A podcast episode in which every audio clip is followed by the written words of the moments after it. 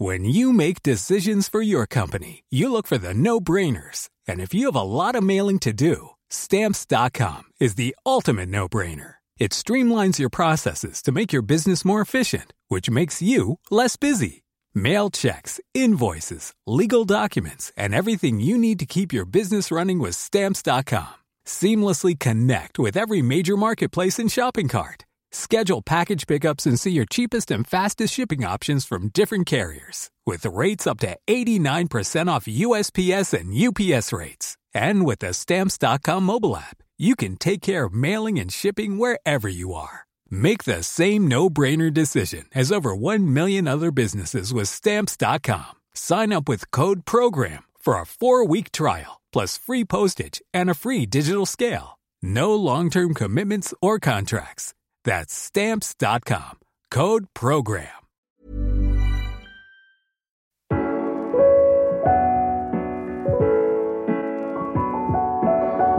Bienvenue dans Tech Off, un podcast où je pars à la rencontre des femmes et des hommes qui sont à l'origine des plus belles startups françaises. Merci à eux qui me reçoivent à leur domicile le temps d'un petit déjeuner. Et merci à vous d'être là une nouvelle fois pour m'accompagner durant cette troisième saison.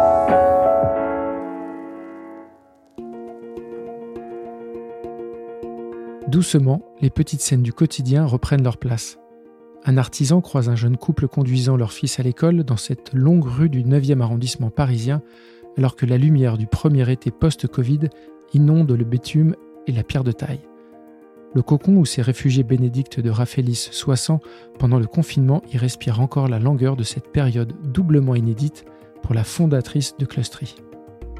Après avoir vendu son entreprise à Cornerstone, le géant américain du logiciel RH en janvier dernier, l'entrepreneuse passe son confinement à intégrer à distance ses anciennes équipes. Mais après ce premier succès, qui lui a d'abord permis de prendre soin de ses proches, elle commence à réfléchir à sa vie d'après. Je suis Guillaume Brégeras, journaliste aux échos et vous écoutez Takeoff. Je vous souhaite de passer un très très bon moment en compagnie de Bénédicte, l'un des visages de la French Tech. Eh ben Bénédicte, bonjour. Bonjour Guillaume. Merci de me recevoir chez toi. Donc pour ceux qui écouteront ce podcast dans quelques mois, voire quelques années, on est, on est juste en, en post-confinement euh, après, le, après le Covid.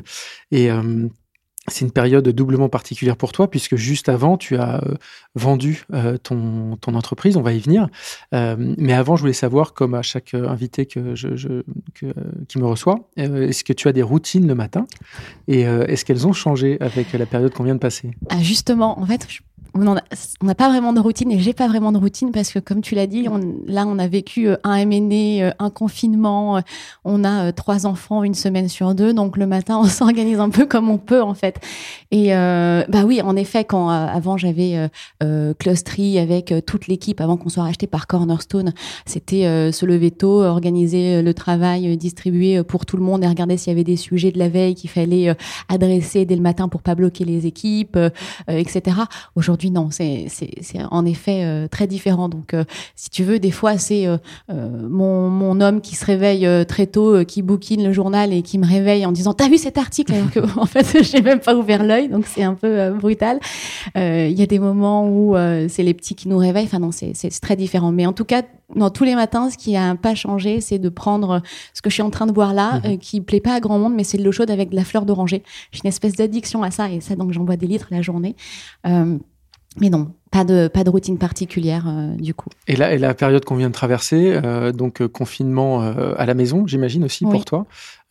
comment tu l'as vécu? Est-ce que déjà tu es toujours donc, enfin tu diriges toujours l'activité Clustry au sein de Cornerstone Exactement. mais comment tu t'es organisé durant cette période? Alors déjà, c'est ça a été très particulier d'être confiné après d'avoir après avoir vécu un M&A, parce que normalement quand tu finis ton M&A, c'est la période où tu travailles sur l'intégration, tu vas faire une grosse fête avec l'acquéreur aux États-Unis euh, tu fais en sorte que les équipes se mélangent, etc. Nous, on a vendu fin janvier, euh, le temps de mettre un peu les choses en place, etc. Et le confinement est arrivé. Et donc, ça, ça a été très particulier de faire en sorte que l'équipe Clustery ne pâtisse pas du fait de pas pouvoir être mélangée avec l'équipe Cornerstone, de pas aller là-bas, etc. Donc, on a passé énormément de temps en fait à travailler sur la dimension humaine, euh, faire des calls avec les gens, papoter euh, avec eux, euh, faire en sorte que chacun aussi découvre les managers qu'ils ont, les, équipes avec lesquelles ils travaillent. Donc ça, ça a été un peu particulier à gérer dans, dans cette période-là. Euh, et sinon, bah, je pense qu'on s'est organisé comme tout le monde, c'est-à-dire que bah, tu passes ta journée euh, en call avec la vidéo. De temps en temps, justement, tu la mets pas parce que t'en as un peu marre de, de toujours euh, euh être sur ce mode-là.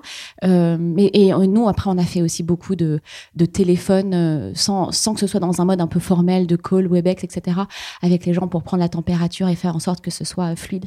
Il y a eu aussi toute la partie client à gérer mmh. et bah, leur annoncer euh, comment euh, les choses allaient évoluer, comment Clustery allait être intégré dans Cornerstone, etc. C'est des choses que tu préfères aussi faire en physique parce que tu as l'intuitu personné, tu peux présenter les gens. Donc ça a été, euh, ça a été particulier, mais bon, comme ça l'a été pour tout le monde, au final, ça s'est assez bien passé. D'accord. Et est-ce que tu peux nous parler juste de Clustery quand même un petit peu pour ceux qui connaissent pas bien la solution C'est une solution RH, un logiciel RH. Oui. voilà, dis-nous un petit peu plus en détail ce que c'est aujourd'hui et en quoi l'intégration avec Cornerstone fait sens.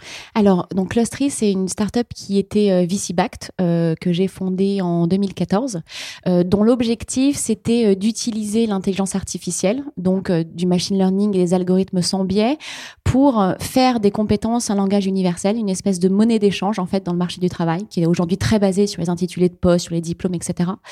et donc, résoudre ce langage chaotique des compétences pour, à la fin, faire des recommandations de postes, de parcours, de formation, etc. aux collaborateurs.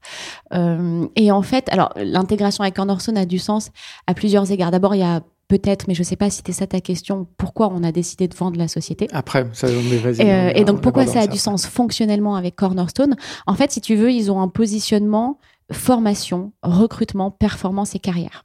Et nous, on avait le, le réacteur, en fait, qui permettait de relier tous ces cas d'usage parce qu'en fait, tu as des compétences dans la formation, dans les carrières, dans le recrutement, peut-être demain dans, dans la paye.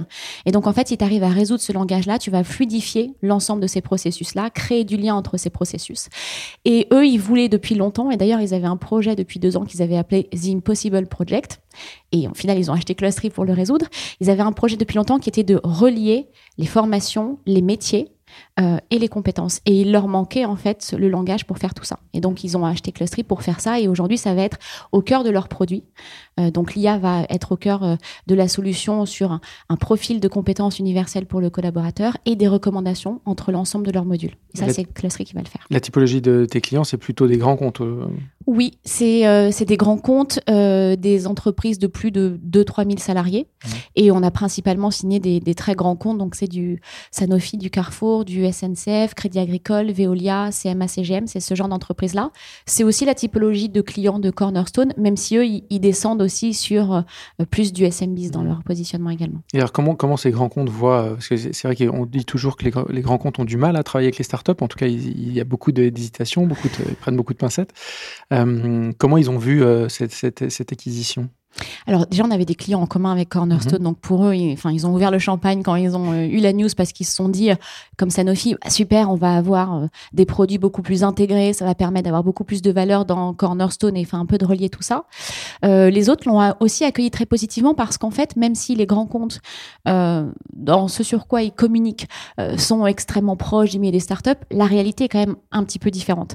Et du coup, quand tu es acheté par un grand groupe qui pèse, quand nous on a vendu un peu plus de 3,5 milliards en bourse. Mmh. Bon, en fait, ils se disent bon, la solution que j'ai achetée, la proposition de valeur que j'ai est pérenne. Mmh. Euh, ce qui, ce qui n'est pas forcément le cas quand tu travailles avec des startups. Tu sais jamais quelle va être euh, l'issue. Donc, ça les a aussi énormément rassurés. Euh, et pour beaucoup, ils se sont dit bon, on a fait le bon choix parce que ben, c'est un acteur qui, du coup, est reconnu et un acteur comme Cornerstone les a achetés. Donc, ça les a aussi confortés dans le choix qu'ils ont fait pour certains il y a quelques années. Et en, en France, on connaît pas forcément bien Cornerstone. En tout cas, dans le, dans, dans le milieu startup, on doit connaître un petit peu parce que ça, c'est une, boîte cotée au Nasdaq.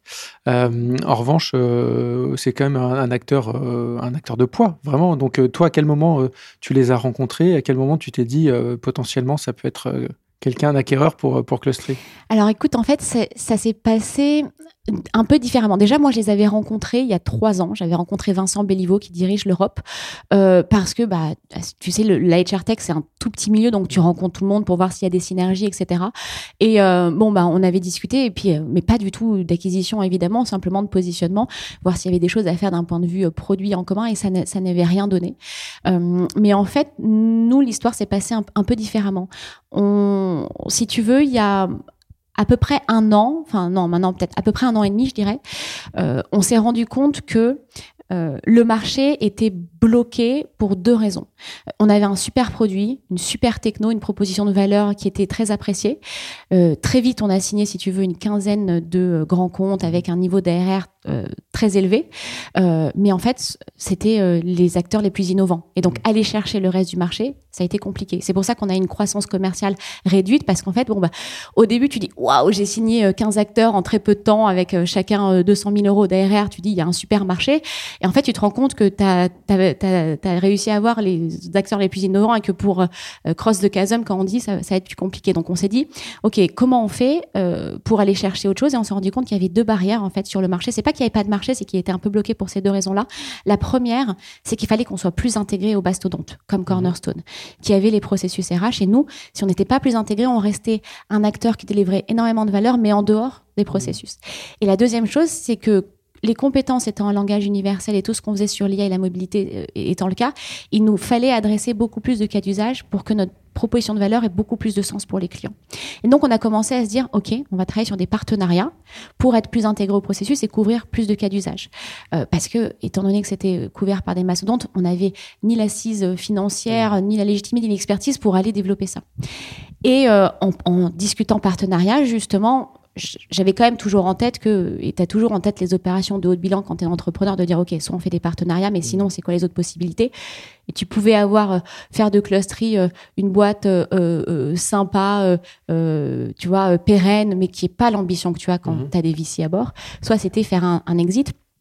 Et je savais que l'exit serait envisageable dans le sens où euh, on avait une super techno et que ça ferait pencher la, la balance des acteurs dans le buy versus le build. Mmh. Euh, je savais que la valeur du dernier tour nous permettrait d'aller voir des acteurs très variés et des talent soft à 80 millions d'euros de chiffre d'affaires et des acteurs beaucoup plus gros, tout en ayant une zone où Elevici et moi, on pouvait euh, gagner de l'argent. Donc on a abordé les partenariats, mais en fait, quand on, on, est allé vers cette approche partenariat, on s'est rendu compte que euh, la plupart des acteurs accordaient énormément de valeur à ce qu'on faisait, mais mmh. qu'ils étaient en train de se poser la question de le développer. Est-ce que je développe en interne? Est-ce que j'achète une boîte pour le faire? Et donc ça a été assez pragmatique. à quel moment ça? On est, on a... Là, les partenariats, on a commencé début d'année 2019. Euh, Et donc, on a commencé à rencontrer des acteurs, je dirais, jusqu'en euh, mai, euh, quelque chose comme ça. Et donc, si tu veux, tu te dis, OK, euh, dans deux ans, tous les acteurs vont avoir ce qu'on a, mhm. plus ou moins bien fait, mais en tout cas, ils l'auront. Donc, ça va être un plus difficile de signer des comptes sur le marché face à eux. Déjà que il y avait ce, ce, ce tu vois, ce, cette dimension innovateur et ensuite la majorité qui était difficile à aller chercher. Et deux, ça veut dire aussi un univers d'acteurs potentiels qui serait réduit à peau de chagrin. Euh, donc, on s'est dit en fait, c'est le bon moment pour le faire. Mhm. Euh, et c'est à ce moment-là où tu décides de dire, ok, partenariat, on, ça n'a pas de sens. Euh, faire une boîte rentable ça n'a pas de sens parce qu'en fait, voilà, le, le, marché va aller vers ça et les gros acteurs auront tout ça intégré à leur processus. Et donc à ce moment-là, bon bah tu prends la décision de dire ok, on y va. Et en plus, on avait reçu une offre d'intérêt d'un acteur et on a rencontré plein plein d'acteurs et on a rencontré euh, Cornerstone euh, en octobre euh, et la vente s'est faite en janvier. Ouais. Ah, ça s'est fait très rapidement. Ça s'est fait très rapidement. Euh, sans brûler les étapes, parce que c'est important de rentrer dans le détail un peu de cette opération. Donc, c'est un choix vraiment stratégique de se dire, euh, à un moment donné, il faut, faut qu'on se vende pour être plus fort. Euh, combien d'acteurs étaient réellement intéressés et est-ce qu'il y avait des acteurs français à ce moment-là? Il y avait des acteurs français. Mmh. on, a, on a eu plus de cinq marques d'intérêt très fortes et on a eu plus de trois propositions. Euh, donc ça a été un vrai choix aussi pour mhm. nous de nous orienter vers euh, Cornerstone et non pas vers d'autres acteurs. Qu'est-ce qui, est, qu'est-ce qui guide le choix? Il y a le prix, j'imagine, mais il y a il y, a, il, y a plein, il y a plein de dimensions. Il y a euh, en effet la Valo, euh, mais il y a plein d'autres choses par rapport à la Valo. C'est la carrière que toi tu vas avoir, que tes, tes équipes vont avoir, qu'est-ce qu'ils vont faire de ton produit. Est-ce que la culture de la boîte est proche de la tienne? Mhm. euh, Il y a aussi, euh, bah, au-delà de la Valo, si on parle de conditions financières, euh, est-ce qu'il y a un earn-out? Est-ce qu'il n'y a pas, est-ce qu'il y a pas d'earn-out? Est-ce que c'est du cash? Est-ce que c'est des titres? Parce que bon, évidemment, il faut faire en sorte que l'ensemble des parties prenantes, donc tes équipes, tes VC, toi-même, que ce soit un bénéfique pour pour tout le monde. Donc, tu as plein plein de dimensions. Cornerstone, en fait, ça a été une évidence euh, au-delà du fait que les conditions ont été top. On n'a pas d'earn-out, ça a été du mmh. full cash avec une. Ah, pas d'earn-out pour ceux qui connaissent pas le earn-out, c'est euh, de l'argent conditionné à. Pas de complément de prix, c'est-à-dire que tout est tout est payé au moment de au moment de la vente, tout en cash, donc ce qui est mieux pour tout le monde. Les VC peuvent rendre l'argent à leur limité de partners tout de suite. Et, et, puis et puis ça, enfin donc au-delà de ces conditions-là qui ont été top par rapport aussi à la valeur du dernier tour qu'on avait, ça a permis à nos VC de gagner de l'argent, à moi-même évidemment aussi, mais surtout ça a été un acteur où on s'est dit en fait, euh, ils ont l'ambition parce que c'est pas opportuniste. Eux, ils travaillaient sur le sujet depuis deux ans déjà, ce qu'ils avaient appelé The Impossible mm. Project. Euh, c'était l'opportunité pour euh, tout ce pourquoi on s'est toujours battu, ce à quoi on a consacré notre énergie, etc., de continuer à vivre, mais de vivre beaucoup mieux, plus grand, en étant intégré à tous les processus, en ayant tout de suite la formation, la performance, le recrutement, avec les compétences au cœur. Et donc pour nos équipes et pour moi qui me bats sur ce projet depuis six ans, c'est top de te dire que ce que tu as fait, ce en quoi tu as cru, en fait a du sens, a de la valeur et que demain, ces 3600 clients qui y ont accès, qui vont avoir les compétences détectées dans les profils, les algos de recommandation, etc. etc. Les, entrepreneurs me parlent souvent de l'adrénaline du début, du tout début, de quand, on, quand vous démarrez et que vous commencez le, projet. Euh, l'adrénaline de la vente, est-ce qu'elle existe et est-ce qu'elle est plus forte? Comment ça se passe? C'est très différent en effet, c'est très différent. L'adrénaline du début, tu es, euh, c'est de la ferveur, tu es euh, porté par euh, ce en quoi tu crois, tu as une énergie de dingue, c'est très nouveau aussi. l'adrénaline de la fin, elle est beaucoup, tu ressens beaucoup de pression en fait, plus que de, l'adrénaline en fait. Déjà parce que c'est un processus dans lequel, en tant qu'entrepreneur, tu es très seul. Mmh. Tu es très seul parce que personne n'a autant d'enjeux que toi au fait de réussir ou pas à vendre ta boîte. Et d'ailleurs, euh, l'outcome est très différent si tu réussis à la vendre ou si tu réussis pas. Euh, TVC, ils ont un portfolio avec plein d'autres boîtes, euh, le risque est diversifié, ils ont déjà un track record. Tes équipes, c'est des gens talentueux qui retrouveront euh, des jobs canons très facilement. toi, si tu réussis à vendre ta boîte ou si tu pour certains potentiellement plante ta boîte, ça n'a rien à voir et d'un point de vue financier et d'un point de vue track record. Euh, et donc, en fait, tu te démènes euh, énormément et c'est difficile de demander aux autres d'avoir le même niveau d'implication, le même niveau d'énergie et de mettre le même niveau de pression, que ce soit tes banquiers, tes avocats, euh, tes visites, tes équipes, etc. Donc, tu as une pression énorme. moi, j'ai eu la chance de, traverser ça avec Guillaume et on a été deux, et émotionnellement et intellectuellement, mmh. pour faire de ce processus une, une réussite. Mais, mais non, c'est beaucoup de pression. Et en fait, ce dont on parle pas, c'est que une fois que tu as fini le processus, euh, et nous, on a un outcome top, on se dit euh, pour une boîte comme Clostery, 18,5 euh, millions, un acteur américain, pas d'earn des super jobs pour nos équipes, un produit qui va continuer de vivre, donc c'est top. Mais en fait, une fois que tu as fini le processus, tu ressens du soulagement, mais tu es épuisé. Tu ressens mmh. pas la fierté, l'enthousiasme, tu as, as, un petit down après, mmh. très clairement. Donc, il faut prendre soin de toi, il faut aussi prendre le temps de, de célébrer, de te rendre compte. avec le confinement, du coup, c'est compliqué. Mais je pense que tu vois, petit à petit, il y a des moments où, euh, avec ta famille, tu t'en rends compte à un moment parce que, bah, voilà, euh, cet été, euh, tu vas faire un voyage tous ensemble que tu n'aurais pas forcément pu faire avant. Donc, Qu'est-ce que tu vas faire? Comment tu célèbres ça? Parce que c'est quand même limité avec euh, ce qu'on nous impose, euh, même y compris pour cet été. bah, moi, le rêve de mes parents, ça a toujours été de faire le tour de Corse euh, en catamaran. Et donc, j'ai loué un grand cata et on va partir tous ensemble avec Guillaume, les petits, mes parents, ma sœur, et on va, on va aller faire ça. Et donc, ce sera, ce sera top. Moi, ça a été aussi pour moi cette, la vente de closerie quelque chose de très familial, parce que moi, j'ai toujours monté ma boîte pour prendre soin de mes parents et de ma sœur. et donc, ça, en ça, moi, j'ai j'ai été extrêmement heureuse parce que j'ai pu le faire. Et puis tu es, tu es seule fondatrice, ce qui est quand même rare, il faut le signaler. Ouais, j'ai commencé la boîte toute seule, donc je suis seule fondatrice. Euh, mais aujourd'hui, je me considère plus seule fondatrice parce que j'ai eu euh, euh, Guillaume qui ensuite est devenu aussi mon, compagnon. Guillaume, c'est ton vici au départ. Voilà, et en ah. fait, il a investi dans, dans Clustery. J'ai eu un coup de cœur professionnel pour mhm. lui. Je me suis dit qu'on ferait un super binôme, qu'on était extrêmement complémentaires. J'ai mis énormément de temps à le convaincre de rejoindre l'aventure euh, en tant qu'opérationnel.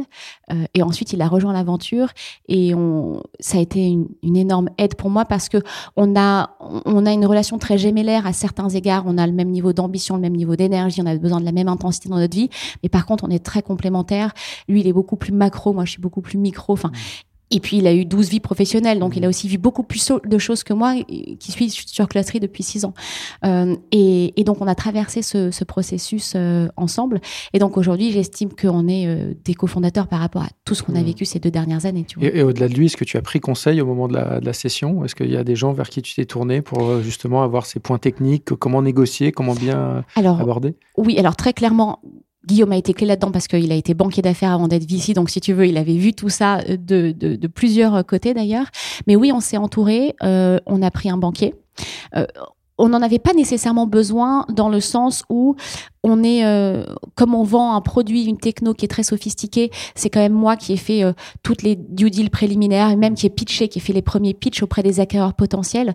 Ça aurait été euh, enfin plus compliqué pour le pour le banquier de le faire et puis quand ils achètent une boîte de cette taille-là, ils t'achètent toi aussi donc c'est important d'être en première ligne. Mais on a pris un banquier parce que ça envoie quand même un signal de sérieux de enfin voilà, de on, est dans ce processus là, on est accompagné, c'est sérieux et puis on a pris un banquier qui était positionné à San Francisco parce que beaucoup de nos acquéreurs étaient américains. Donc, c'est stratégiquement, le positionnement géographique était important. Euh, mais surtout, ce qu'on a fait qui était assez smart sur le processus, c'est qu'on a pris les conseils euh, d'un euh, dinosaure du secteur, si je puis dire, d'un expert qui est Thomas Sauter, qui est l'ancien CPO de SuccessFactors et qui, en fait, connaît tout les acteurs dans la HR Tech et qui pouvaient en un email nous avoir une intro et deux mmh. jours après on, papotait avec la bonne personne au bon niveau de décision. Et ça, ça a été clé parce qu'en fait, dans le processus M&A, c'est est-ce que tu as très rapidement accès aux bonnes personnes? Et tu parles pas trois mois à parler aux responsables du corp dev dont c'est mmh. le job de rencontrer plein de boîtes, de te faire rencontrer le marketing, le produit. Au final, tu sais pas s'ils sont intéressés. Qui, ou pas. qui euh, déclenche euh, le bouton? Enfin, qui appuie sur le bouton? C'est toi. c'est toi et c'est assez, c'est assez étrange d'ailleurs. Parce que d'abord, bon, tu as le, premier déclenchement de bouton qui est on y va parce que c'est ce qu'il faut faire stratégiquement. On a vu qu'il y avait des intérêts. Euh, l'option rentabilité n'a pas de sens. Dans deux ans, c'est trop tard. C'est la fenêtre de tir, faut y aller maintenant. En même temps, c'est étrange parce que quand ça fait euh, cinq ans que tu es là-dessus, tu, le lendemain, tu te réveilles et tu as oublié que tu as pris cette décision la veille. Enfin, tu vois ce que je veux dire Tu te réveilles le lendemain et tu as l'impression que c'est une journée comme les autres. En fait, non, ça va un petit peu changer. Donc, tu as, ça. Ensuite, tu as euh, rentré dans le processus. Donc, bah, euh, enfin, euh, avec le board, recruter le banquier, euh, préparer le deck parce que, ben, Derrière, il faut faire la, la documentation euh, euh pour bah, présenter la boîte, etc. Envoyer les premiers emails pour aller rencontrer des gens. Euh, et soit, nous, c'est beaucoup Thomas, euh, auteur, qui les a envoyés parce que justement, il connaissait les gens. Quand on, ou, Guillaume ou moi, mais quand on n'avait pas d'intro direct, on passait par le banquier. Et puis ensuite, il y a la première fois que tu en parles à l'oral à un acquéreur mmh. potentiel. Et ça, c'est. C'est pas la même chose qu'un pitch. Hein. Non, c'est pas la même chose. Et surtout, faut y aller. Et moi, je, mmh. la première fois que j'en ai parlé, je m'en souviens, on était à San Francisco, on était avec Guillaume, et c'était quelqu'un de LinkedIn. Et là, tu dînes avec, parce qu'en en fait, c'est quelqu'un qu'on connaissait par ailleurs. Et à un moment, faut y aller. Donc, à un moment, dans la conversation, dans le lien, tu dis, bon, allez, j'y vais. Et, et, tu lui expliques le rationnel et tu lui dis que, évidemment, on a reçu une marque d'intérêt, ce qui était le cas. Mais, mais, mhm. mais là, c'est la première fois que t'en parles, toi. Et donc là, tu lui expliques, ouais, le, rationnel, pourquoi, euh, euh, pourquoi ça a du sens, etc. Et puis bon, après, une fois que tu l'as fait, ça y est. Et, tu le refais 20 euh, fois. La première fois est le plus dur. La première fois est la plus dure. Après, bon, tu, tu, tu parles à énormément d'acteurs. Il y a des acteurs qui viennent à toi naturellement. Enfin, et après, bon, voilà, t'es, t'es dedans et t'as switché mm. psychologiquement. Mais la première fois est un peu particulier. Et le, tu te souviens du jour euh, où ça a été euh, donc signé et officiel? Est-ce que ça a été particulier ce, moment-là? Oui, je me souviens du, déjà du jour où on a signé la LOI. Mm. Parce qu'en fait, pour nous, c'est vraiment là qu'on a vendu. Mm. Parce qu'ensuite, tu as les due diligence et ensuite, bon, tu, euh, tu as le, ce qu'on appelle le closing du deal.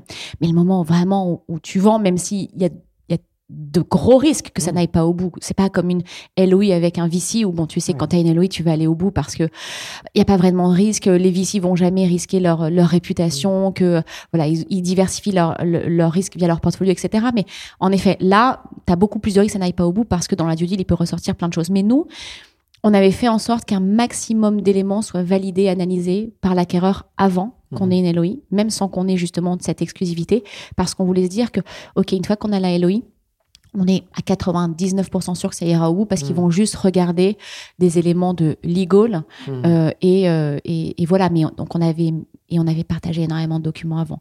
Tu veux pas prendre le risque de signer une LOI et ensuite que ça capote et d'aller voir d'autres acteurs alors que bah, tu t'es mis en exclusivité, tu leur as pas parlé depuis un mois et demi. Euh, et donc ce jour-là est très important et je me souviens, c'était le 2 décembre mmh. euh, 2019 et on l'a fait euh, de façon digitale puisque euh, Adam Miller, le CEO de Cornerstone, est à Santa Monica. Donc on a reçu la Eloï dans la nuit et là t'appuies et donc tu vois, c'était en fait c'était peut-être une expérience de pré-confinement déjà, mais mais ouais, je, je m'en souviens très bien. Et ce qui est très drôle aussi, c'est que pendant tous ces moments où on négociait la Eloï, en fait, c'est pour ça que cet appartement, il y a beaucoup de souvenirs. Euh, il y avait mes parents et ma sœur ici parce que c'était avant, euh, juste avant Noël. Et donc, euh, ils étaient. Euh, moi, j'étais au téléphone avec Adam Miller. Il m'appelait le dimanche soir. J'avais un masque au miel sur le visage. Il me dit, on peut mettre la vidéo? Non, on va plutôt le faire par téléphone parce qu'il m'appelait de façon euh, impromptue et spontanée. et Guillaume, à chaque fois qu'il y avait calls, lui, il allait marcher dans la rue parce qu'il n'était pas sur le call, mais on l'avait préparé ensemble. Et lui, il y avait le stress, donc il marchait dans la rue. Et ici, j'avais mon père, ma mère et ma sœur qui étaient en train de s'engueuler comme du poisson pourri sur Noël. Et moi, j'étais au téléphone de l'autre côté à négocier une LOI pour 18,5 millions. Donc, tu vois, c'était très familial. Et, euh, à aucun moment donné, tu t'es dit justement rentrer dans, avec ce niveau de détail euh, dans, les, dans les négociations avant la LOI que ça pouvait être euh, un danger pour, pour la techno ou que tu puisses tomber sur un acteur qui en profite pour essayer de voir, pour soulever le capot et voir un peu comment ça fonctionne à l'intérieur et en tirer des conséquences sans aller au bout? Non, à aucun moment je me suis dit ça parce que les, les pré-due deal qu'on faisait avant la LOI sur la partie techno, on poussait très loin, mais on donnait rien qui pouvait leur permettre en fait de faire.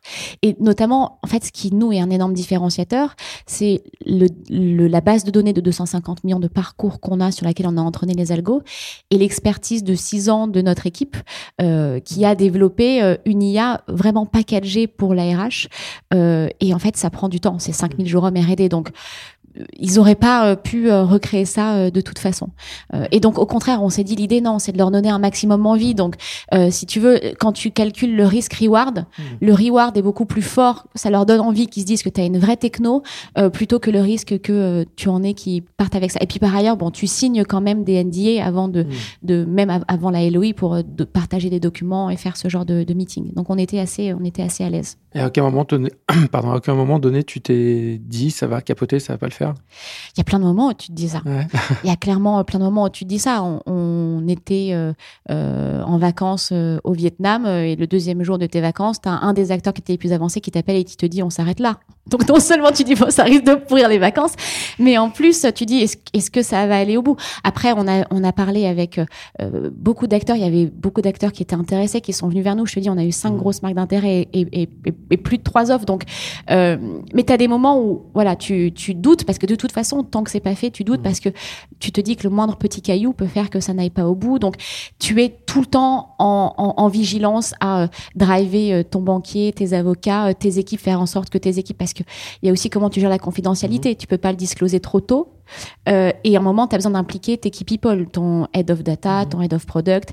Euh, il faut que ce soit, et, il faut que ce soit un moment où c'est motivant pour eux. Et tu veux aussi leur dire les choses en toute transparence. Euh, et tu as besoin qu'ils soient extrêmement performants. Donc, donc oui, c'est énormément de pression parce qu'il y a plein de choses qui peuvent faire capoter le deal. Et c'est pour ça que nous, on a levé dès le départ avec les acteurs les sujets qui pouvaient être délicats. Mhm. Euh, comme ça, tu sais aussi tout de suite euh, si c'est un sujet ou si c'est pas un sujet et du coup, tu avances. Bah, en fait, tu as plein de sujets sur le, la, la, base de données, en fait. Euh, la base de données, les biais qu'il peut y avoir, enfin, plein, plein de sujets sur le dataset. Euh, tu as, plein de sujets aussi euh, potentiellement. D'ailleurs, c'est pas les mêmes pour tous les acteurs. Mmh. Donc, tu essaies de comprendre un peu quels, sont, quels peuvent être les sujets euh, bloquants pour les différents acteurs.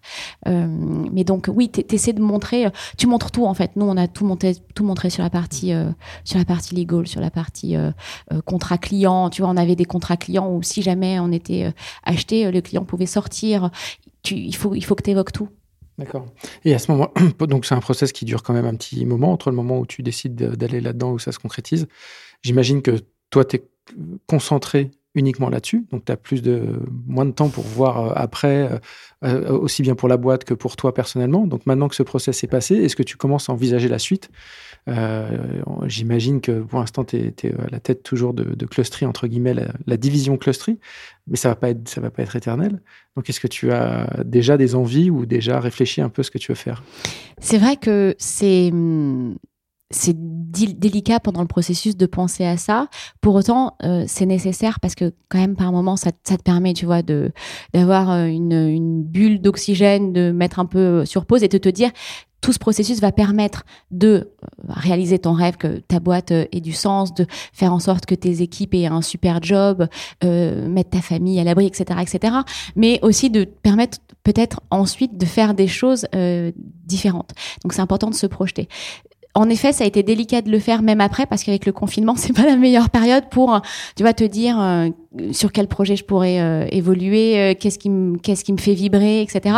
Notamment parce que bon, c'est pas la période où en effet tout le monde a le plus d'enthousiasme, mais aussi parce que tu sais pas vraiment ce qui va se passer sur le marché demain, comment va évoluer le milieu de l'entrepreneuriat, des VC, quels sont les secteurs qui vont être impactés fondamentalement, etc.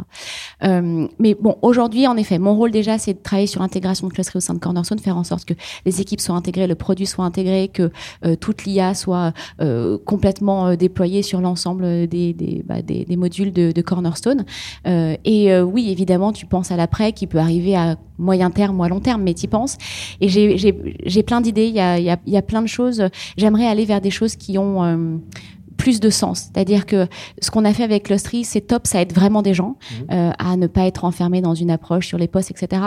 Mais euh, je suis consciente qu'il y a énormément de problèmes beaucoup plus fondamentaux euh, euh qui me qui m'attirent euh, sur euh, l'éducation. Euh, il y a plein de choses qui se font au moment où, bah, enfin, les valeurs qu'on transmet à, nos enfants. Est-ce que on leur enseigne la créativité quand ils sont tout petits, ou est-ce qu'on leur, on leur enseigne au contraire à être conforme à ce qu'on attend? Enfin, il y a ça. Il y a euh, les animaux qui est un sujet pour moi qui euh, compte énormément, la planète.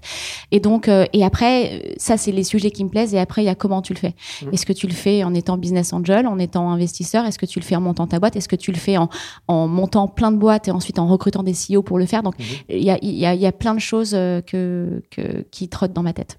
Pareil, est-ce que tu as cherché à avoir des, si ce n'est des conseils, en tout cas des partages d'expérience avec euh, certaines personnes qui ont vécu ça et qui ont rebondi derrière Clairement. D'ailleurs, je l'ai fait et on l'a fait avec Guillaume avant même de, vendre euh, notre boîte. Euh, on a un de nos amis qui avait vendu sa boîte et qui nous a euh, expliqué justement pour rebondir sur tout, enfin ce qu'on disait tout à l'heure que lui, le deal a failli capoter parce que il y avait un sujet technique qu'il n'avait pas réglé. Les gens s'en sont rendus compte pendant la due deal et du coup, il a dû mettre pendant trois semaines ses équipes à travailler pour résoudre le problème parce que c'était une condition suspensive. Donc c'était un énorme sujet. Justement, c'est ce genre de conseil qu'on a eu qui nous a fait dire, OK, nous, on montre tout, on, on, on, mm. montre tous les sujets dès le départ pour euh, se mettre à minim, enfin, minimum de, de risque sur l'étape post-LOI. Et lui nous a dit aussi justement que euh, après la vente, euh, il a eu, enfin, c'est pas du tout l'euphorie. et moi, quand il me parlait ça, je me suis dit, mais pas du tout. Attends, t'as vendu ta boîte, tu sors du poste MNE, tu, tu, tu récupères un peu de sous au mm. passage, tu peux faire plein de choses. Mais non, c'est la fête en fait, non, il avait complètement raison. C'est que tu as une zone de décompression, quoi. C'est normal, tellement de pendant pendant quelques mois, tellement de pression, tellement d'enjeux que après, tu faut un peu te, te, te reposer. Mais, Parce que vous n'êtes pas si nombreux que ça encore en France à avoir euh, bien vendu votre boîte. Euh, dans, dans, la tech, j'entends. Donc, euh, il y, a, y, a, vraiment, il y a personne avec qui tu échanges sur le sujet aujourd'hui, parce que j'en connais quelques-uns. Il y en a quelques, enfin, la plupart euh, des invités de, de Takeoff sont des gens qui ont vendu leur boîte. Et euh, je me dis qu'il y, a à chaque fois, il y a le même pattern que tu décris. C'est-à-dire, après la boîte, il y a vraiment un trou d'air et euh, il faut se réinventer. Et souvent, vous êtes jeune euh, lors de la vente de cette première boîte. Donc, est-ce qu'il n'y a pas besoin de partager, d'aller chercher un peu de matière ou tu peux te réinventer Si, clairement. Et nous, là, c'est ce qu'on veut faire on veut rencontrer plein de gens. Euh, le confinement n'a pas aidé. En plus, on a envie de le faire en, live, mais mm. plein de gens qui ont justement vendu leur boîte et après, euh, comment ils sont organisés, qu'est-ce qu'ils ont fait, euh, et même les projets qu'ils ont lancés, comment est-ce que l'idée du projet vient, et, ne serait-ce déjà des gens qui sont allés vers des projets qui nous nous intéressent, mais aussi pour en effet voir comment ils ont vécu les choses. et ça, on a, ouais, on a, on a plein de gens qu'on connaît qui ont traversé ça, d'autres aussi qui sont, ont eu ce processus et qui ont pas vendus au final, mhm. mais qui ont aussi réussi à se réinventer. Euh, et donc oui, ça c'est quelque chose qu'on a envie de faire depuis un certain temps et qu'on a commencé à lancer. Donc là, on se fait euh, des déjeuners, des apéros avec. Euh, et c'est bien aussi parce que c'est des gens qui sont déjà passés à l'étape d'après, donc ils sont pleins d'énergie, etc. Et c'est top aussi. Mais, mais oui. Et sur cette aventure, donc six ans, hein, puisque tu as démarré en 2014, est-ce que as, tu as quand même des regrets ou sur, sur des choses que tu as faites ou que tu aurais aimé euh, faire différemment? Ah bah oui, il y a plein de choses qu'on aurait pu mieux faire, très clairement. Euh, très très clairement. Déjà, euh, c'est pas un regret parce que j'aurais pas pu le faire autrement, mais le fait d'avoir été seule fondatrice fait que j'ai dû lever des fonds très tôt. Et donc avec beaucoup de dilution sur la première levée, mhm. notamment parce que c'était à 6 ans, donc c'est pas non plus les levées de fonds telles qu'on les connaît aujourd'hui. Et donc ça veut dire oui, une, déjà une trajectoire capitalistique qui était particulière. Je pense qu'on aurait pu, euh, en tout, on a on a levé à peu près euh, 8 millions en trois tours, 600, euh, 2,5 et 5. Je pense qu'on aurait pu euh, le faire en, levé, en levant moins d'argent si j'avais eu un cofondateur tech au départ, mhm. c'est clair. Euh, mais bon, moi je débarquais du sud de la France, je connaissais rien à l'entrepreneuriat, je savais même pas ce que c'était qu'un VC. Euh, euh, des gens techniques. Moi, j'en avais vu qu'un et c'était quelqu'un qui avait fait Sciences Po, donc c'est loin des gens de la tech qu'on connaît aujourd'hui. Et donc, si tu veux, quand je suis arrivée avec cette idée et que je me suis dit, il y a un truc à faire, que j'ai fait un PowerPoint, que j'ai vendu à, un client sur Mockup et que j'ai pu lever, je me suis dit, c'est l'Amérique. et aujourd'hui, évidemment, je ferais très différemment. Mais à l'époque, je pense que j'ai déjà eu énormément de chance qu'un fonds comme Elven me fasse confiance alors que j'avais rien et que j'étais toute seule et que mmh. j'étais primo-entrepreneur. Mais ça, c'est sûr que c'est un, un, un, sujet qui ensuite drive quand même pas mal la trajectoire de ta boîte. Euh, euh, donc ça c'est une première dimension. Je pense aussi que euh, j'aurais, bah, typiquement le sujet des partenariats, j'aurais dû l'explorer plus tôt, te dire comment est-ce qu'on arrive à distribuer le produit via des partenariats. Mais en même temps, quand j'y pense, plutôt le marché n'était pas mature. Donc même si j'avais euh, lancé ça il y a trois ans et, essayé, tu vois, de faire des partenariats il y a trois ans, en fait, les acteurs comme Cornerstone, euh, Workday, SuccessFactors, ils n'étaient pas là-dessus il y a trois ans. Donc si tu veux, en fait, c'est étrange parce que on a mis six ans à arriver à ce point-là. Mais deux ans avant, ça marchait pas, et deux ans après, c'était trop tard. Mm. Euh, et donc, je me dis probablement que tu aurais pu faire Clustery en, en, en 3-4 ans au lieu de 5-6 ans. Mais en fait, si on n'avait pas commencé il y a 6 ans, on n'aurait pas eu le dataset de 250 millions de profils qui a été un énorme atout. Donc, c'est juste que ça a été une boîte longue, mais parce que c'était une techno longue à construire. Et quand tu essayes d'optimiser sur la trajectoire, tu vois, grosse maille, en fait, c'était pas vraiment euh, possible. Mais oui, le, recrutement de l'équipe, euh, j'ai fait des tonnes d'erreurs. Euh. Vous êtes combien aujourd'hui? Quand on a vendu, on était à peu près 35 personnes. D'accord. Et tu, tu l'as dit, tu as grandi dans le sud et tu n'as pas fait, euh, t'as pas la trajectoire habituelle, on va dire des start-upers, grande école de commerce ou ingénieurs. Est-ce que tu peux nous raconter euh, comment ça t'est venu, euh, pourquoi tu es arrivé dans, à créer cette entreprise, en plus dans un domaine quand même assez, très tech? Oui. Euh, qu'est-ce qui t'a amené à, ça? Alors moi, oui, en effet, j'ai pas un parcours d'entrepreneur classique dans le sens où, bon, en effet, déjà, j'ai vécu dans le sud jusqu'à mes 20 ans. C'est où dans le sud À côté d'Aix-en-Provence. Euh, c'est plutôt, ouais, c'est plutôt sympa. Euh, et si tu veux, il y a encore énormément, euh, tout est encore énormément concentré sur Paris. Donc déjà, rien que quand tu évolues en, région, si je peux dire en province, t'es pas du tout, euh, même juste sur les études, t'es pas du tout formé à ça va être la guerre, il faut que tu fasses les meilleures études possibles, etc., etc. Tu vois. On a des bonnes écoles, mais mais tu ne ressens pas autant de pression que ce, enfin, ce dont tu prends conscience quand tu arrives sur Paris.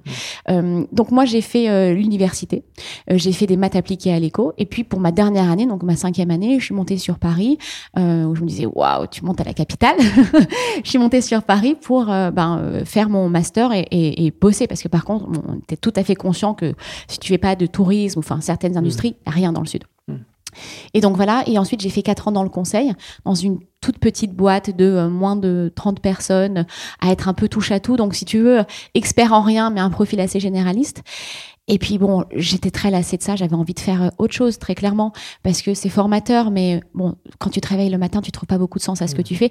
Et surtout moi, j'ai toujours eu euh, envie euh, d'être indépendante, autonome, d'avoir un impact sur les choses, de, de pouvoir mettre de l'intensité dans ma vie, que ce soit moi qui décide du niveau d'intensité. Et, et donc j'ai voulu faire autre chose. Et en fait, en réfléchissant à, à comment est-ce que j'allais pouvoir postuler dans des boîtes, je me suis rendu compte que mon CV était pas très attractif parce que bon bah université et ensuite petit cabinet de conseil inconnu au bataillon. Mmh. Donc je me suis dit bon, c'est là où ça se gâte. Et en fait, de ce problème-là est venue l'idée de Clustery parce que je me suis dit, mais c'est quand même couillon qu'en France, on soit énormément sur l'université, le job title. Regarde les compétences que tu as eues et que tu as développées au sein de ton job? Et qu'est-ce que ça pourrait te permettre de faire en regardant ce que des gens qui ont des compétences similaires ont fait? Mmh. Et donc, en fait, j'ai fait les algos à la mano, enfin, l'analyse statistique à la mano. Mmh. Et je me suis dit, en fait, c'est un sujet à résoudre ça. Et mon, mon premier réflexe n'a pas été de monter ma boîte, ça a été de me dire LinkedIn, ils passent leur temps à recruter des gens, etc. Si c'était chez eux qu'on le, le, le, faisait, ça aurait énormément d'impact parce qu'on arrêterait justement de faire mmh. du recrutement basé sur euh, le job title. Et donc, euh, je me rappelle, j'ai fait un deck euh, atroce de ce qui, tout ce qu'il faut pas faire, quoi. 300 slides avec des mock-ups de produits, 15 slides des photos de moi avant, après, avec les cheveux hirsutes et une autre avec les cheveux bien coiffés, un iPad pour montrer, regardez mon produit va changer votre vie. Et je suis allée pitcher LinkedIn à leur disant, et ils m'ont dit oui, oui, c'est intéressant, euh, mais euh, la personne qui s'occupe du produit évidemment est aux US, mmh. donc j'ai pitché avec quelqu'un là-bas. Puis je me dis mais en fait monte ta boîte quoi. Tu vas te faire recruter, peut-être qu'ils vont tuer le projet au bout de mmh. cinq minutes et tu vas te retrouver à faire du lead generation. Mmh. Euh, et donc c'est comme ça que c'est venu. Et, quand tu quand étais plus petite, tu avais des, des rêves de, enfin, tu t'imaginais comment dans ta vie euh, Pas du tout entrepreneur, c'est un métier que je connaissais pas en fait. Et d'ailleurs, je pense qu'à l'époque, c'était c'était pas tellement, enfin, on n'appelait pas ça comme ça. Euh, moi, je voulais être pilote d'avion de chasse. ça, ça a été un de mes euh, un de mes grands rêves. Euh, et astrophysicienne. Donc rien à voir avec avec ce que je fais aujourd'hui. Mhm. Mais par contre, quand j'étais petite, j'ai toujours eu l'exemple dans ma famille de mon père qui a travaillé énormément mmh.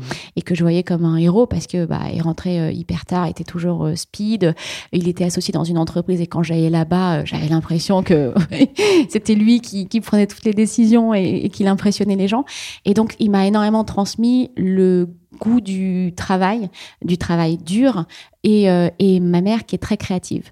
Et, et donc, en fait, je, je, me rends compte à posteriori qu'en fait, être entrepreneur, ça a aussi été un moyen, évidemment, pour moi de résoudre un problème que j'avais, euh, euh, enfin, qui me pense, que je, que je pensais important et que j'avais chevillé au corps, mais ça a aussi été un moyen pour moi de créer un environnement professionnel qui me convenait, en fait. Mmh.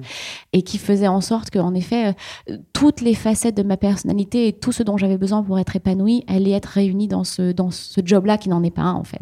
Et quand tu te lances, comment, justement, regarde te regardent tes parents, ton environnement euh, Est-ce qu'ils comprennent Est-ce qu'ils craignent des choses? Alors, mes parents, ils m'ont euh, toujours soutenu euh, j'ai une adolescence euh, compliquée comme beaucoup de gens je pense et en fait euh, ils ont toujours été là et dans la communication donc non ils n'ont pas du tout eu peur quand je me suis lancée. Et puis quand je me suis lancée d'ailleurs c'est encore le cas aujourd'hui mais j'avais pas d'enfant je faisais prendre de risques à personne donc si tu veux non il n'y a jamais eu de sensation de risque. Au contraire ils m'ont soutenu c'est d'ailleurs auprès d'eux et d'un ami à eux qui bossait dans la que j'ai pitché la première fois donc on a dans le salon de mes parents donc on se souvient de ça aussi. Non ils m'ont toujours énormément soutenu et de toute façon depuis petite je leur disais moi un jour je, veux euh, faire euh, ce que j'ai appelé quand j'étais petite des grandes choses pour euh, prendre soin de vous. Et, donc, je pense aussi qu'ils ont su que c'était le, moment pour moi de me lancer et que c'est comme ça que j'allais le vivre. donc, énormément de soutien de ma, de ma famille, très clairement. Mais surtout, moi, en fait, je me rendais pas vraiment compte de ce que je faisais je me suis pas dit bon tu montes ta boîte euh, tu fais euh, un premier euh, mmh. euh produit ensuite tu vas le vendre à un client tu lèves des fonds tu fais ci.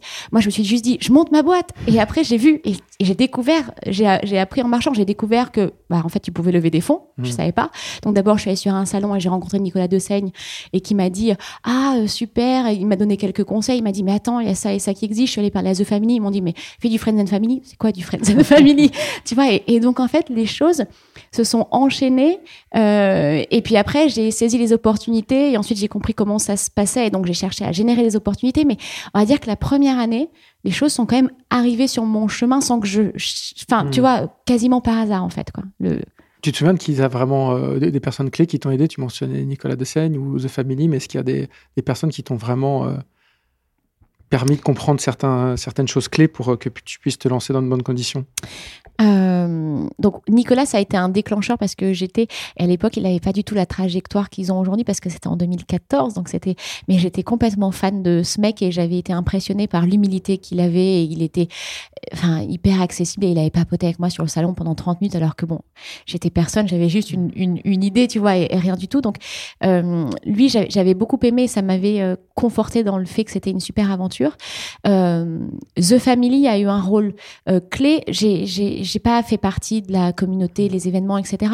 Mais, mais par contre, euh, si, parce que euh, si tu veux, quand j'ai rencontré Oussama et qui m'a dit, mais c'est lui qui m'a dit la première fois, il faut que tu fasses un tour, il faut que tu fasses du Friends and Family. Et finalement, ça s'est transformé en un tour de 600 000 euros avec euh, Alven. Donc, il a aussi eu un rôle clé.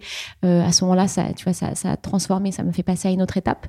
Et après, Jonathan Benamou, mmh. le, le CEO et founder de PeopleDoc, mmh. parce que quand Alven a, a investi, pour savoir s'ils investissaient ou pas, ils ont demandé à John de, bah, de faire une espèce d'audit, de due mhm. deal, pour voir si l'idée avait du sens, euh, s'il il, croyait dans le marché, etc.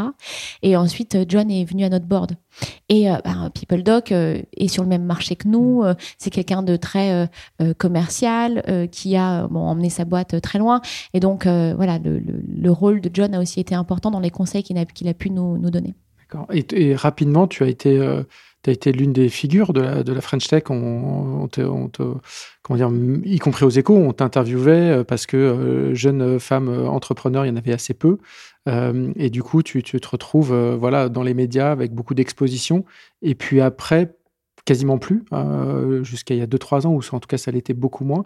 Comment tu as vécu cette période d'exposition médiatique très forte? Est-ce que tu regrettes ou est-ce que tu es Qu'est-ce que ça t'a apporté? Alors, si tu veux, déjà, moi, je suis pas, je suis plutôt sauvage de tempérament. Je vais pas tellement à tous les événements qui peuvent être organisés, etc.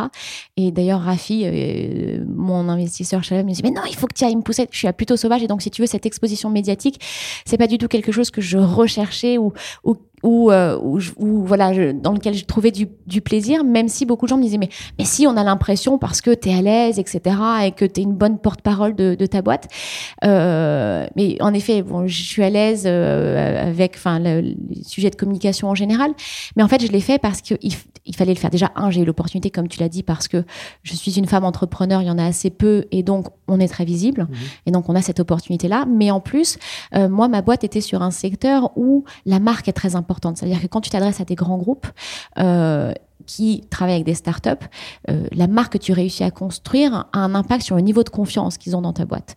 Au-delà évidemment de, euh, bah, en fait, euh, est-ce que financièrement tu es viable, etc. Mais, mais donc j'ai mis et, puis surtout il fallait évangéliser ce marché, c'est-à-dire que on est quand même arrivé sur un marché de la commodité parce que les RH c'est un marché de commodité. Hein. Au départ ils achètent de la paye et nous on arrivait avec, on va résoudre le sujet des job titles et des compétences avec l'IA. Donc tu as quand même un peu de boulot pour emmener ce marché quelque part. Et donc moi j'ai beaucoup cru dès le début au fait d'évangéliser en faisant euh, porter le message des compétences, la mobilité de l'IA très très très très fortement sur le marché. Donc et pour avoir le niveau de confiance côté marque, clustery plutôt qu'un autre, et pour que le sujet euh, prenne euh, dans, dans, dans, les boîtes et, chez nos clients.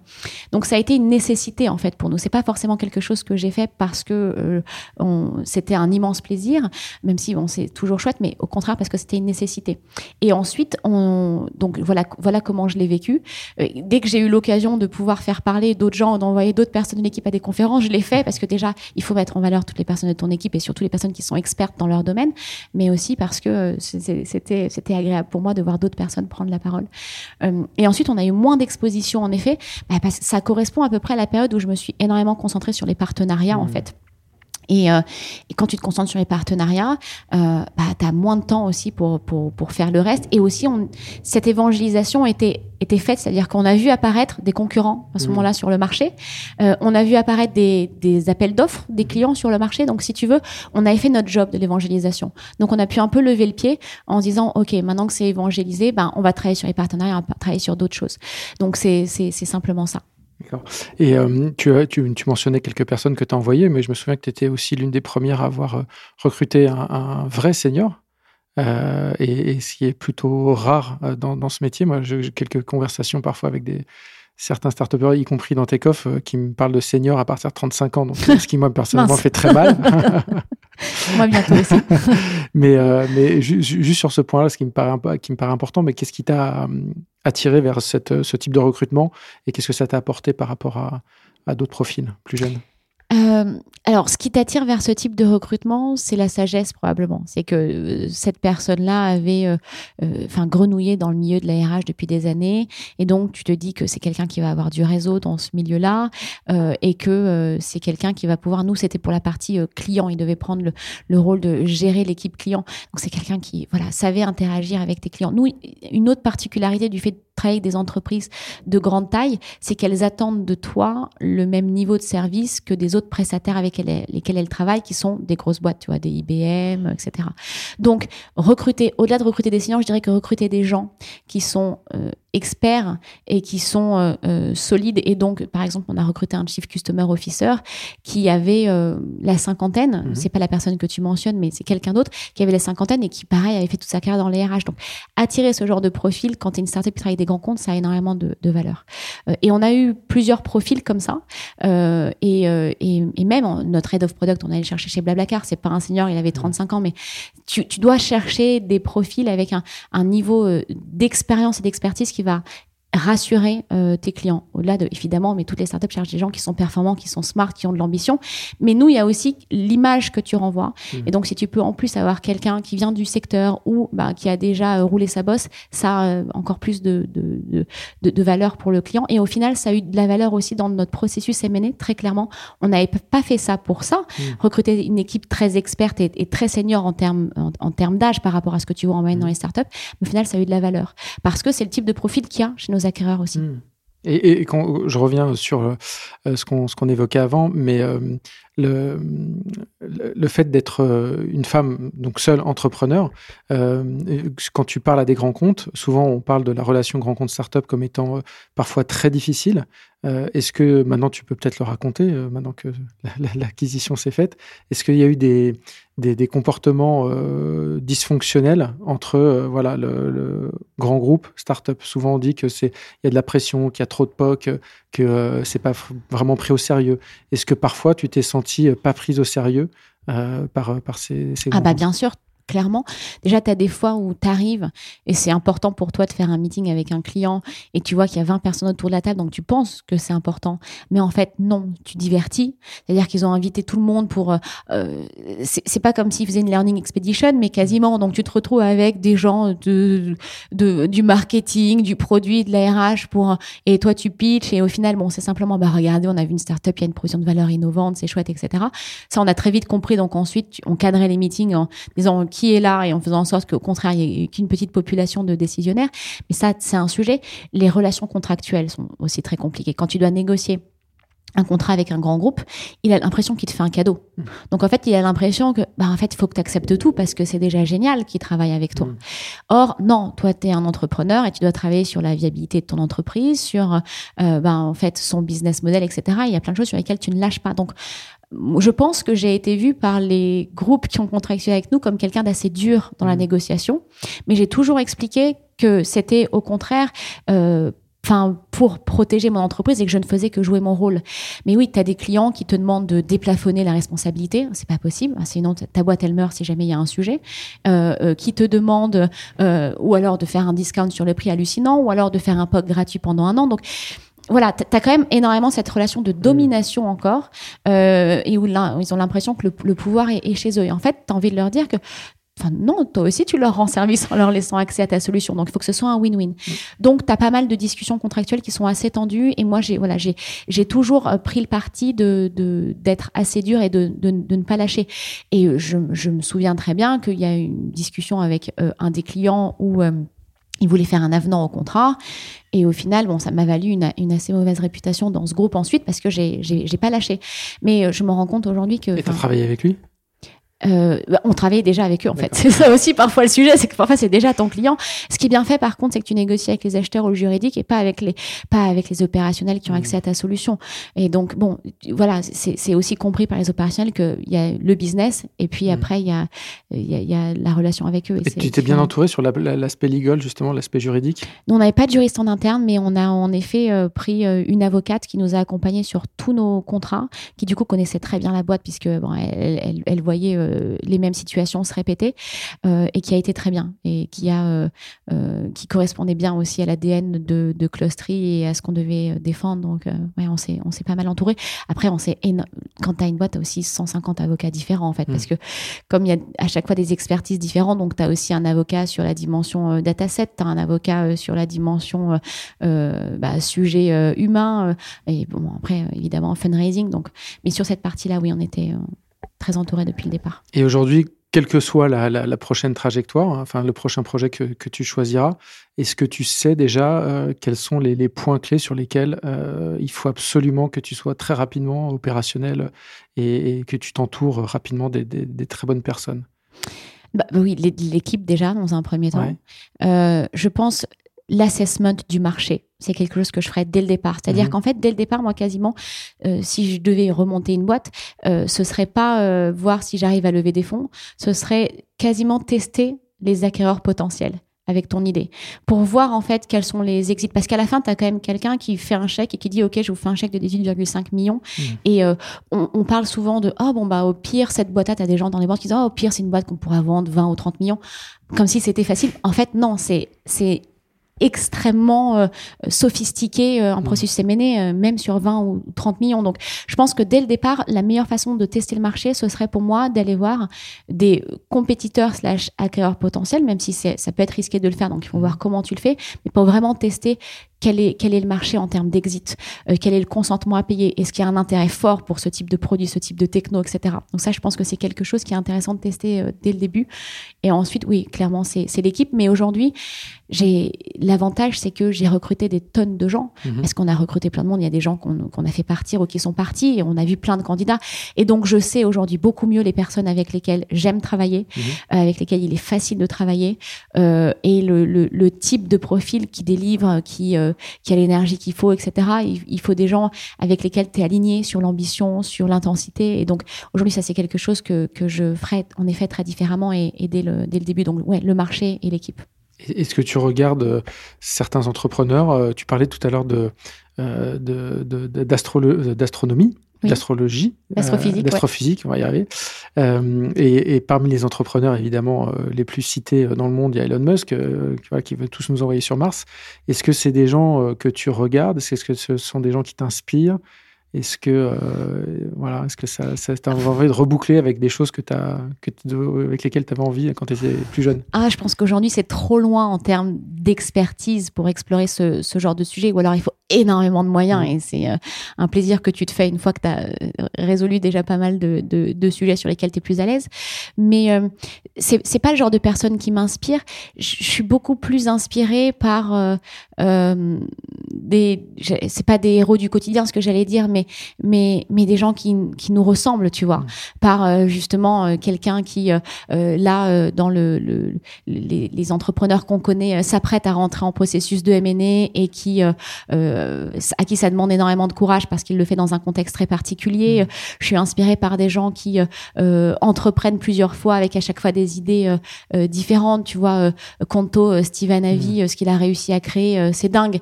Sa première boîte, il l'a vendu à un, un, un montant euh, très raisonnable très rapidement et il a tout de suite rebondi sur euh, quelque chose de, de canon aujourd'hui. Donc, si tu veux, euh, je suis inspirée par des gens qui investissent différemment et qui ont le courage de monter des fonds d'investissement avec une thèse très différente et qui est pas celle qui est attendue avec de la tech for good mhm. ou qui vont expliquer à leur LPs qu'en fait, voilà, demain, évidemment, on peut aller chercher des multiples très importants sur des boîtes, mais on peut aussi avoir un modèle d'investissement qui est un petit peu différent pour avoir un impact sur le monde qui est plus intéressant. Donc, les gens qui m'inspirent sont aussi des gens qui euh, euh, osent euh, penser différemment avec des choses qui sont pas forcément politiquement correctes et qui sont un peu en dehors de, ce qu'on entend tous les jours. Qu'est-ce qui t'agace Aujourd'hui, il y a beaucoup de choses, moi, qui m'agacent dans ce milieu.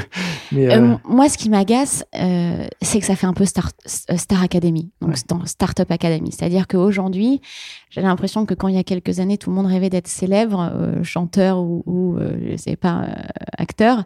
Aujourd'hui, tout le monde rêve de monter sa boîte. Et en fait, ce qui est, mais je pense que c'est beaucoup en France parce que du coup, c'est très show-off, c'est très, on met en avant les énormes levées de fonds alors que en fait, c'est, c'est, ça, ça, veut rien dire. On a plein, on a vu qu'il y a plein de boîtes qui ont levé énormément de fonds et qui, au final, euh, se vendent euh, à un prix qui est euh, cinq fois moins élevé que ce qu'elles ont levé. et, et on met pas en avant. et t'as plein d'entrepreneurs qui lèvent pas des fonds et qui font des boîtes canons et qui tous les jours travaillent comme des forcenés et qui créent de la valeur pour des gens. Et donc, je trouve qu'aujourd'hui, c'est très paillette. Mmh. Et c'est très paillette sur les fonds levés ou sur bah, la visibilité, etc. alors que oui, t'as plein d'industries qui sont très peu visibles et qui, qui ont du sens. Euh, et voilà, ça fait très Star Academy dans le, dans le sens où euh, tout le monde rêve de monter sa boîte et c'est plus est-ce qu'il y a un problème que j'ai envie de résoudre? Et tiens, la façon de le résoudre, c'est de monter mon entreprise. C'est je veux monter ma boîte. Et en un sens, c'est très bien parce qu'en effet, ça donne de l'autonomie à tout le monde, ça, ça crée des jobs, ça rend les gens hyper autonomes, indépendants, ça crée plein d'idées. Mais en même temps, on, enfin, il faut aussi, ça manque de rationnel, c'est-à-dire qu'il y a plein de gens qui vont pas y arriver. Euh, et ensuite, quelle va être leur trajectoire? Et c'est aussi que, en fait, il faut arrêter de se mentir. Pas toutes les boîtes peuvent avoir des exits à 250 millions. Donc, comment est-ce qu'on accompagne des entrepreneurs qui ont des produits canons, des techno-canons, mais qui n'ont pas le marché ou qui vont pas pouvoir le distribuer à faire des exits plus rapidement mmh. à des à des niveaux plus raisonnables mmh. euh, comme ce qu'on a fait chez Clustery? Et en fait si on avait en France déjà des boîtes qui faisaient des exits à ce niveau-là parce qu'on était pragmatique, qu'on savait les accompagner en tant que VC, euh, qu'on savait leur dire ok là ça fait deux trois ans c'est le bon moment et d'accompagner les entrepreneurs c'est difficile de te dire ok j'y vais je vends ma boîte et, en fait, tu peux avoir des gens qui disent, euh, pour qui c'est difficile aussi parce qu'en fait, ils le vivent pas comme un succès. Mmh. Quasiment considérer que tu vas vendre ta boîte, c'est punaise, je vends pas à 300 millions. Mais en fait, c'est top de vendre euh, à 20 millions ou à 30 millions, peu importe par rapport à ce que tu as accompli et d'avoir une sortie dans l'absolu. Et je trouve que c'est dommage parce que voilà, on encourage énormément les paillettes et du coup une certaine typologie d'entrepreneurs en France, mmh. alors qu'en fait, euh, tu peux avoir une approche beaucoup plus pragmatique, rationnelle, avec une autre typologie d'entrepreneurs et, euh, et, qui serait extrêmement bénéfique à l'ensemble du, du, du, de l'environnement et du secteur en fait. Et, en dehors de l'entrepreneuriat, est-ce qu'il y a d'autres euh, personnalités, d'autres figures qui te t'inspirent ou qui te euh, voilà qui te donne le sourire ou qui donne envie de bah, bah ça va être très classique mais par exemple Harari mhm. j'ai euh, euh, quand tu lis ses bouquins en fait tu te demandes comment euh, tu peux continuer de vivre comme tu le fais moi j'adorerais un moment si on avait un projet avoir un board de personnes comme Harari enfin avec Harari au board qui t'oriente sur les sujets sur comment les résoudre etc il y a une association qui m'inspire beaucoup qui s'appelle Sea Legacy mhm. avec Paul Niclen qui est un photographe qui fait des photographes de mhm. d'animaux marins et en fait eux, tu vois, c'est des gens qui ont une énergie de dingue et qui ont consacré leur vie à euh, euh, sauver euh, l'environnement marin, qui lèvent des fonds pour leur association, qui ont monté un produit tech pour mettre en connexion bah, tous les acteurs qui peuvent aider sur ce sujet. Donc, tu vois, c'est aussi une autre typologie d'entrepreneurs mmh. et qui sont moins visibles et qui sont moins, c'est, qui sont pas dans la tech pure, mais voilà, c'est des gens aussi qui m'inspirent, qui m'inspirent très très clairement. Et puis ensuite, j'ai vu un TED d'une nana dont j'ai pas le nom en tête, mais qui parle de comment est-ce qu'on construit une économie euh, plus régénérative et plus euh, euh, redistributive by design. Mmh. Et ça aussi, enfin voilà, c'est des concepts et des idées que je trouve importants et, et et bon, auxquelles on donne pas énormément de visibilité. Donc voilà, c'est cette typologie de personnes aujourd'hui qui m'inspire parce qu'elles sont prêtes à se battre pour des idées qui ont énormément de sens, mais qui vont prendre énormément de temps à, à, enfin en fait, à, avoir de l'impact parce que bah, c'est une conscience collective qu'il faut changer. Et ça, c'est compliqué. Et pour, et pour terminer, du coup, quand est-ce que on, se revoit dans 5 ou 6 ans? On fait la même chose et tu t'imagines où? Euh, Waouh Donc déjà, dans 5 ou 6 ans, j'aurais presque... Ouais, je serais pas loin des 40. Euh, je m'imagine où Écoute, je, je... Je sais pas. soit je m'imagine en... Euh, start-up studio euh, avec 5-6 idées de, de, de, boîtes qui ont un impact sur ces sujets qui me tiennent à cœur avec des CEO qui, qui, qui, qui déroule, euh, soit c'est euh, investir dans des entrepreneurs et, et des, et, et, des équipes euh, qui ont justement une ambition et une vision chevillée au corps en laquelle je crois et que je peux aider par rapport au background que j'ai. Soit ça peut être aussi avoir remonté ma boîte, pas toute seule, mmh. avec, avec, avec Guillaume, j'espère, ou probablement. Il, il, faut aussi que nos projets concordent. En fait, on a une relation très gémellaire et donc la question c'est qu'on fait ensemble. En tout cas, je m'imagine faire quelque chose en binôme avec Guillaume, c'est clair, et probablement en ayant euh, une petite maison au Lofoten en Norvège pour aller euh, euh, vivre mon côté sauvage de temps en temps quand j'en ai besoin parce que tu es en connexion avec la nature et, et, avec la beauté, la diversité de la planète et ça, c'est top. Bon bah, rendez-vous en Norvège alors. Ça marche. Merci avec plaisir, Guillaume. Bonne journée. Vous venez d'écouter Take un podcast des échos. Et c'est terminé pour aujourd'hui. Vous pouvez retrouver euh, ce podcast euh, disponible sur toutes les plateformes de téléchargement et de streaming. L'émission a été réalisée par Willy Gann, chargé de production et d'édition Michel Varnet. Pour toute l'info des échos, retrouvez-nous sur leséchos.fr.